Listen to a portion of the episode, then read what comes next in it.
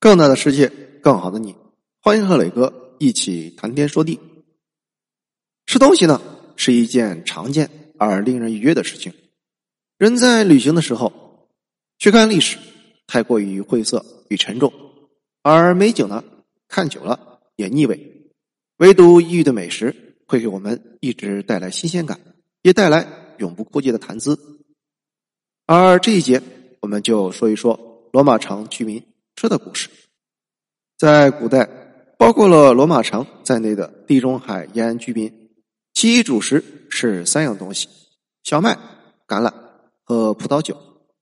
在古代呢，最常见的一顿饭，可能就是一大块面包，蘸上橄榄油，就着葡萄酒。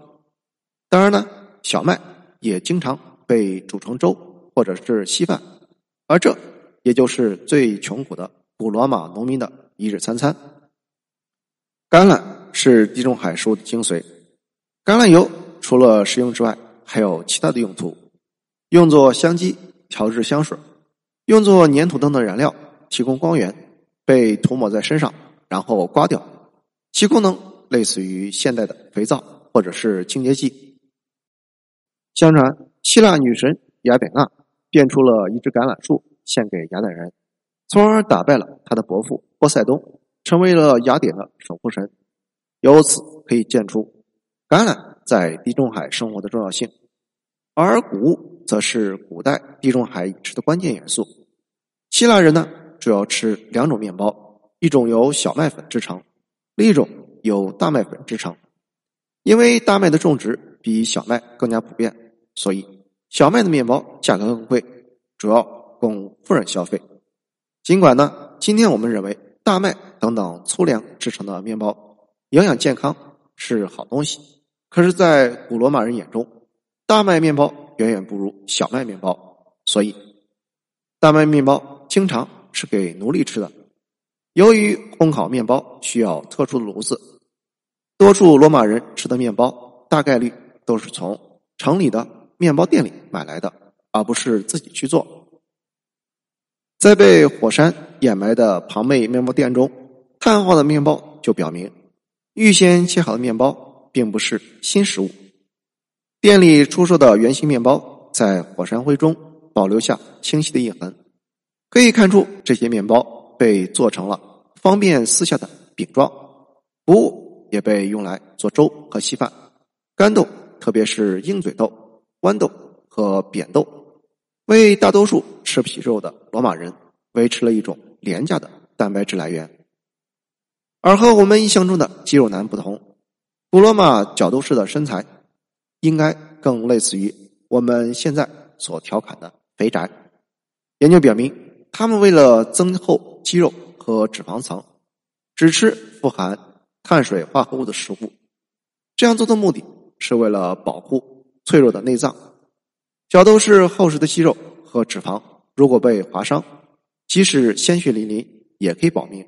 可是，如果将一把剑插入他们的胸膛或者腹腔，他们极有可能因为感染病毒而死掉。这种独特的角斗士饮食法，主要是煮熟的大麦，所以棱角分明、肌肉凸显的身材，真的只是我们现代的审美而已。地中海饮食的第三个核心成分。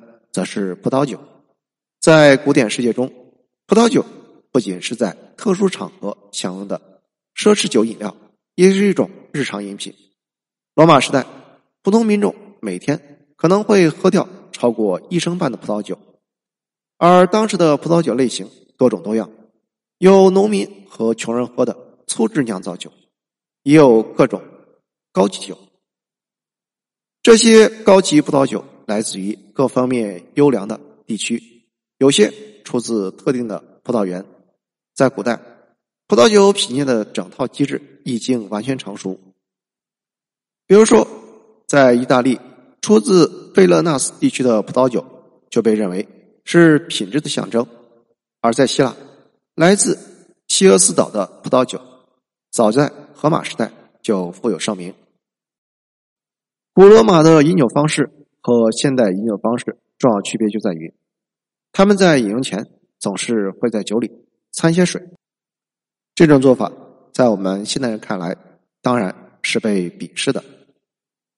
小麦、橄榄油和葡萄酒构成了典型的地中海三件套，成为很多人的基本饮食。古代在地中海沿岸生活的人们，同样会用食物的选择来定义他人。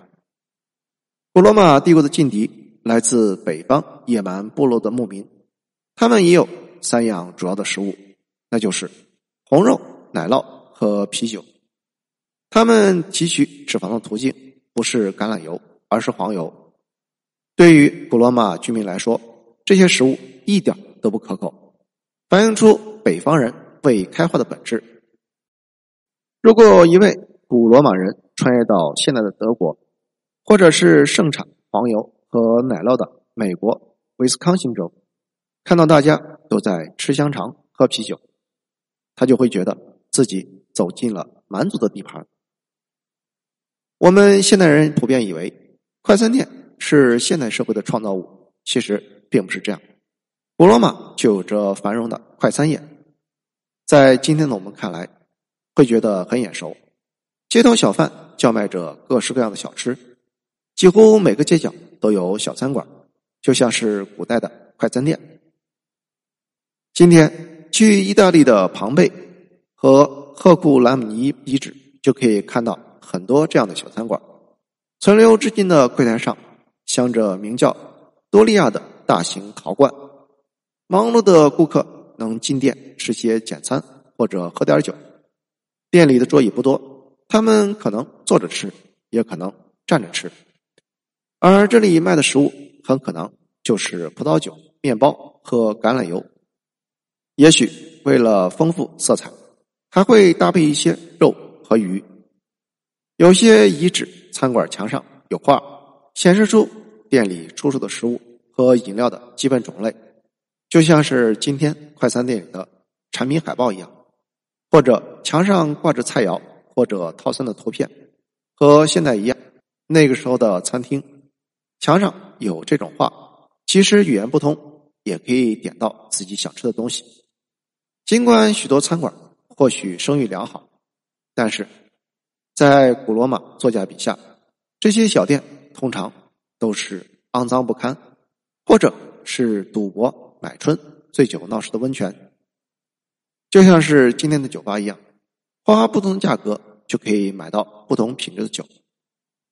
庞贝城里一家餐馆门口刻有这样的字句：“一阿斯可以买到一杯酒，两阿斯可以买到一杯更好的酒，四阿斯就可以买到费兰纳斯葡萄酒。”很显然，阿斯应该是古罗马钱币的一种。和平民相比，罗马宴会显然更加的奢侈。罗马宴会通常在开始前数天或者数周，就会向宾客发出邀请函，而且宾客需要给主人一个答复。不过，如果有客人不能前来赴宴，主人会经常在最后一刻发出邀请，而有些人就会在宴席周围晃荡，希望临时。受到邀约，古罗马人很开明，男女都可以参加晚宴。客人到达之后，先会脱掉鞋子，换上拖鞋，再到桌前入座。晚餐通常有三类菜：开胃菜、几道主菜和甜点。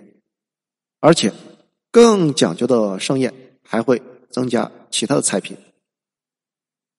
生菜、鱼和鸡蛋都是晚餐常见的。开胃菜食材，鸡蛋作为开胃菜十分常见。拉丁短语就有“从鸡蛋到苹果”，相当于英语中所说的“从汤到坚果”的说法。端上餐桌的鸡蛋包括了水煮蛋、煎荷包蛋、水煮荷包蛋、炒蛋、煎蛋卷等等。开胃菜中间通常还会摆上一盘橄榄，和今天一样，调过味的沙拉是一种。备受欢迎的前菜。